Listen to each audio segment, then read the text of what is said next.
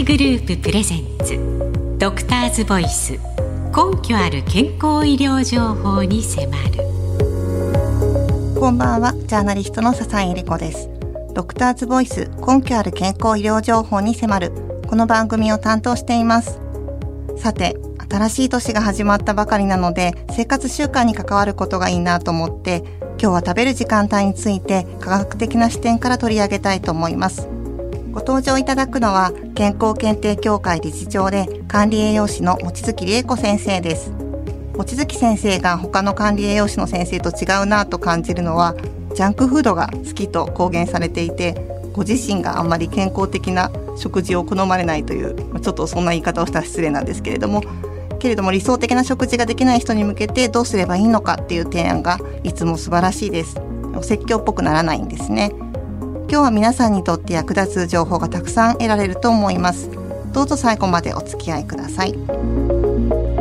特集会グループプレゼンツ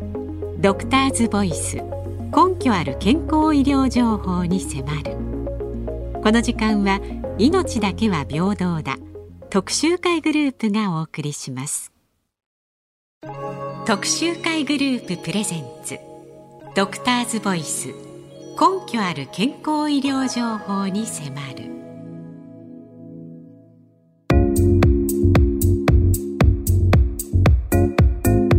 同じ食事内容や量であっても食べる時間帯によって体に悪影響を及ぼすこともあれば病気や老化を予防し栄養素の吸収率を高めることもあると知っていましたか？健康検定協会理事長で管理栄養士の望月理恵子先生が教えます。食べる時間帯が寿命を決める。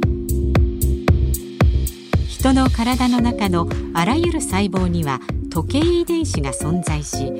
日中に活動状態となり夜は自然と眠くなるような一日周期のリズムを司っています。時計遺伝子が中心となり昼夜に合わせて体温やホルモン分泌などの変化をさせる機能を体内時計と総称します。この体内時計の視点から考えた食事法を時間栄養学と言います。いつ食べるかで肥満や病気を予防し食事の効果を引き出せるのです。望月先生よろしくお願いします。よろしくお願いいたします個人的なこう印象なんですけど時間栄養学ってこうネーミングがなんか科学的じゃないっていうか、はい、私の勝手な印象なんですけどでもまあこの時間栄養学っていうのは、えっと、根拠のもとが2017年のノーベル医学生理学賞の受賞理由になった体内時計が根拠となって時間栄養学っていうものがあってで一番私が知って驚いたのが臓器によって活発に働く時間が異なるっていうことですよね。そうですね、えー、例えば肝臓は朝胃は日中の時間塩分を処理する腎臓というのは朝よりも夜に活発に働きます。えー、そういった体内のリズムに合わせて食事をしていくと、えー、内臓に負担をかけにくくお食事をすることができるんですね。栄養素の吸収や老廃物の処理の促進にも役立つと思います。すごい面白いですよね。そうですね。ね三食伺いたいんですけれども、はい、えっ、ー、とまず朝食について朝食はいつ食べるといいのでしょうか？そうですね。えー、できるだけその起きてから1時間以内、まあ、遅くとも2時間以内に食べるのがおすすめです。はい。えー、先ほど申し上げたように朝は肝臓が活発に動くんですけれども、えー、肝臓というのは脂肪の分解に関わるので高カロリーの食事を食べたとしても脂肪として体に溜め込まれにくいんですね。はい。なので私は朝カレーを勧めているんです。うん、朝カレー、朝カレーっていうのはどうしてですか？そうですね。あの起きている時の中で一番体温が低いっていうのは、うん、えー、起きたてなんですね。はい、ですが、えー、カレーはスパイスが入っているのでお昼にかけて体温が上昇する手助けにもなりますし、うん、野菜お肉も加わっているのでバランスが整ってくれます、はい、そしてカレーのように油分があっても朝は太りにくいというメリットがあります、はい、で、えー、洋食でもいいと思うんですけれどもただ朝特に気をつけたいのは塩分です、えー、えー、腎臓の働きが朝は活発ではないので、うん、えー、干物ですとか漬物味噌汁といったような和食は特に減塩を心がけるのがいいですね。うんまあ、食にこう気をつけるっていうことなんですけれども、はい魚の油の吸収率が高いというデータがねこれ私も見ました実際にあります。で12月にあの皆さん覚えてますか？血管の回で魚がいいとご紹介をしました。魚が魚の油は朝に取った方がいいっていうことですね。そうですね。あの、魚は心疾患リスクを低下させるオメガ3という油を豊富に含んでおりますので、はいえーまあ、ツナサンドみたいにしていただくのもいいかと思います。えー朝のポイントとしましては脳のエネルギー源となる糖質プラス体温を上げるタンパク質を一緒に摂ることで体内時計を正常に動かしてくれます。うーん糖質とタンパク質を一緒に摂る。はい、うん朝食を取らないっていうのはどうですか？できるだけ避けた方がいいですね。はい。えー朝食をとることで体が活動モードに入って体内時計をスタートさせるんです。ええ内臓が目覚めて、えー体内リズムが整って生活習慣病などの病気リスクを減らしやすくしてくれますうー。んなるほど、ね。朝食をとることで体内時計が動くと言われてもこう皆さんピンとこないかもしれないんですけれども朝食をとる効果っていうのは本当にすごくてあの先週いらっしゃった東北大学の加齢医学研究所の滝先生のご所属のところでもあの朝食が習慣があった学生の方が死亡する大学に入っている割合が高く就職した会社やなんと年収にも朝食摂取との関係が見られているという調査があります。なんか素朴な疑問なんですけど、はい私なんかすごい早起きなので朝食をとって起床してから1時間以内っていうのは難しい時とかっていうのはそうですね。難しい時もあるんですけれども、はい。だいたい朝の6時から7時ぐらいが血糖値を、えーまあ、下げるホルモンというのが効率よく分泌するんですね。はい。なのでできるだけ、まあ、6時ぐらいに起きて7時ぐらいに摂るのがベストではあるんですけれども、はい。どうしても取れない場合はヨーグルトとかフルーツとかで手軽なものを少し口に入れてあげるのがおすすめです。うん。そうなんですね。朝ごはんを食べた方が体内時計が正常に整いやすくなるということですね。こんな生活の人は体内時計が乱れやすいというチェックポイントを望月先生にも伺って作ってみました。一つは今言った朝食を取らないということなんですけれどもラジオの前のあなたもこれから言うポイントをぜひ確認してみてください。これから8個項目を挙げます。多く当てはまる人ほど体内時計が乱れやすい生活です。それではスタート。1朝食を取らない。2日によって起きる時間が数時間違う。3朝は日光をほとんど浴びない。4夕食を午後9時過ぎにとる。5寝る直前までパソコンやスマートフォンを使う。6毎日午前0時以降に寝る。7明かりをつけたまま寝る。8運動をほとんどしない。あなたはいくつ当てはまりましたか？ドクターズボイス。はいいかがでしたでしょうか？全部で8個のポイントがありましたね望月先生。はい、そうですね。その他にも、やはり夜のストレスというのは体内時計を乱したりとか、あとは夜勤勤務があるなんていうのも体内時計を乱す、えー原因となってしまいます。うん気をつけないといけないってことですねそういう方たちはねはい、続いて昼食はいつ食べるといいのでしょうか？そうですね。朝食後のおおよそ4時間、遅くとも6時間以内というのがおすすめです。はいえー朝食からだいたい3時間後には体に必要な栄養素の多くが消耗してしまうんですね。ね特に脳の栄養源となるその糖質とはいか水溶性ビタミンというのは、体内にだいたい23時間ぐらいしかとどまりません。うん短いですねそうですね。うんお昼ってどんなものを食べるといいですか？そうですね。お昼は好きなものをしっかりがっつり食べていただいていいかと思います。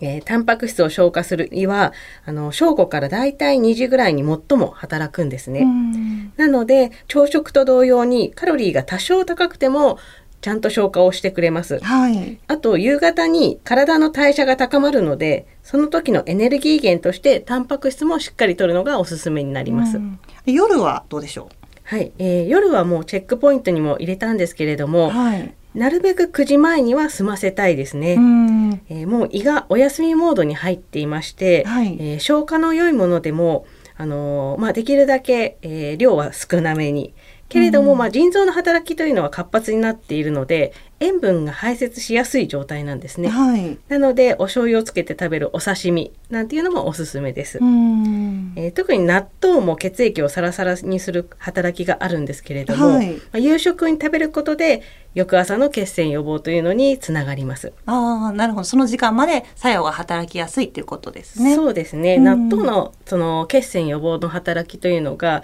だいたい食後4時間後に効果を発揮し始めて、はい。8時間ほど効果が持続するんですね。血栓というのは朝方できやすいのでそうですねえーやはり夜食べていただくのがおすすめです。なるほど。夜を抜くっていうのはどうですか？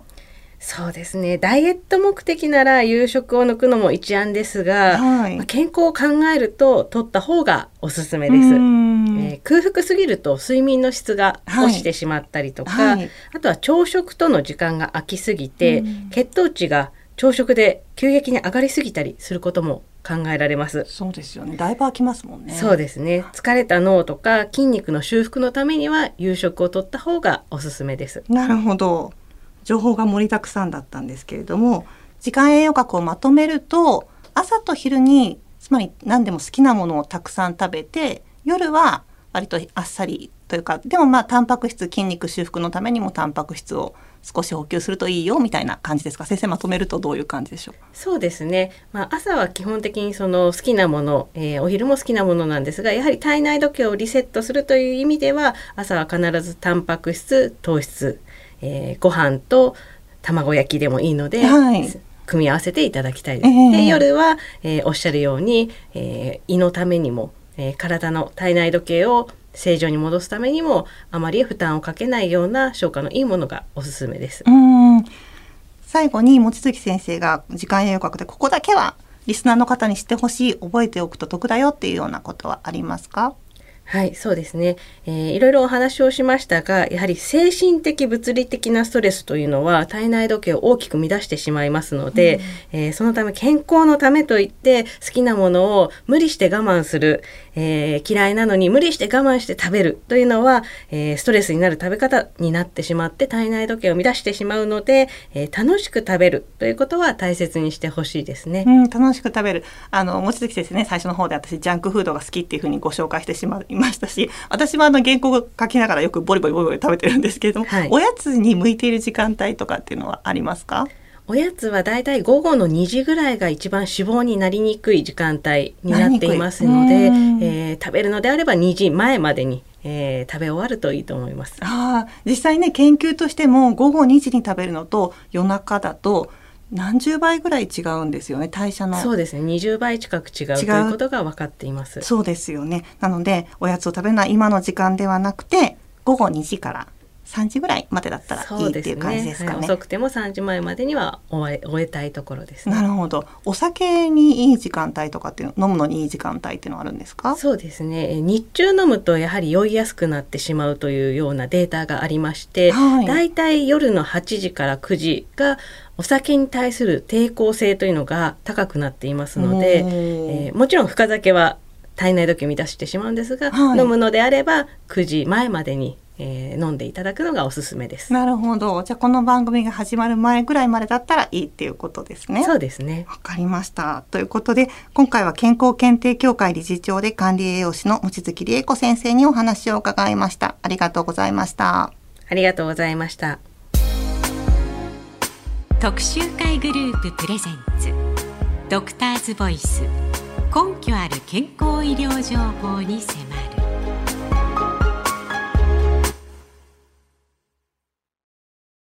特集会グループプレゼンツドクターズボイス根拠ある健康医療情報に迫るこの時間は命だけは平等だ特集会グループがお送りしましたジャーナリストの笹井恵理子がお送りしてきました。ドクターズボイス根拠ある健康医療情報に迫る。今日の放送はいかがだったでしょうか？時間栄養学は知っておくとこうなんか楽しくてで体調が整いやすくなるなっていうふうに感じます。でちなみにあの深夜まで起きていてそれで午前11時ぐらいに例えば朝起きるっていう人はその午前11時の時点から朝食を食べてでそこから24時間スタートっていう換算の仕方でいいということが分かっています。であの1週間のうち7日間全てそんな規則正しくっていうのはなかなか難しいと思うので、まあ、2日とか3日ぐらいは仕方ないので少しでも1週間のうちに規則正しい日が増えるようにっていうことはそれも多くの先生がそうおっしゃってるので是非皆さんも1日でも多くこの時間を朝と決めたところから24時間計算するような形で1日を送ってほしいなというふうに思います。さて次回は以前リスナーの方から声を寄せていただいていた整形整形の中でも骨骨折をテーマにしたいと思っています。番組では引き続き感想などお待ちしております。メールの方は drv ドクターの略 dr ボイスの V で drv.1242.com drv.1242.com また今日の放送は毎週月曜日のお昼頃にアップされるポッドキャストで聞くこともできます。検索窓にドクターズボイス DRV と入力して番組ウェブサイトにお入りください。それではまたお相手は笹江理子でした。あなたの明日が新たな一歩でありますように。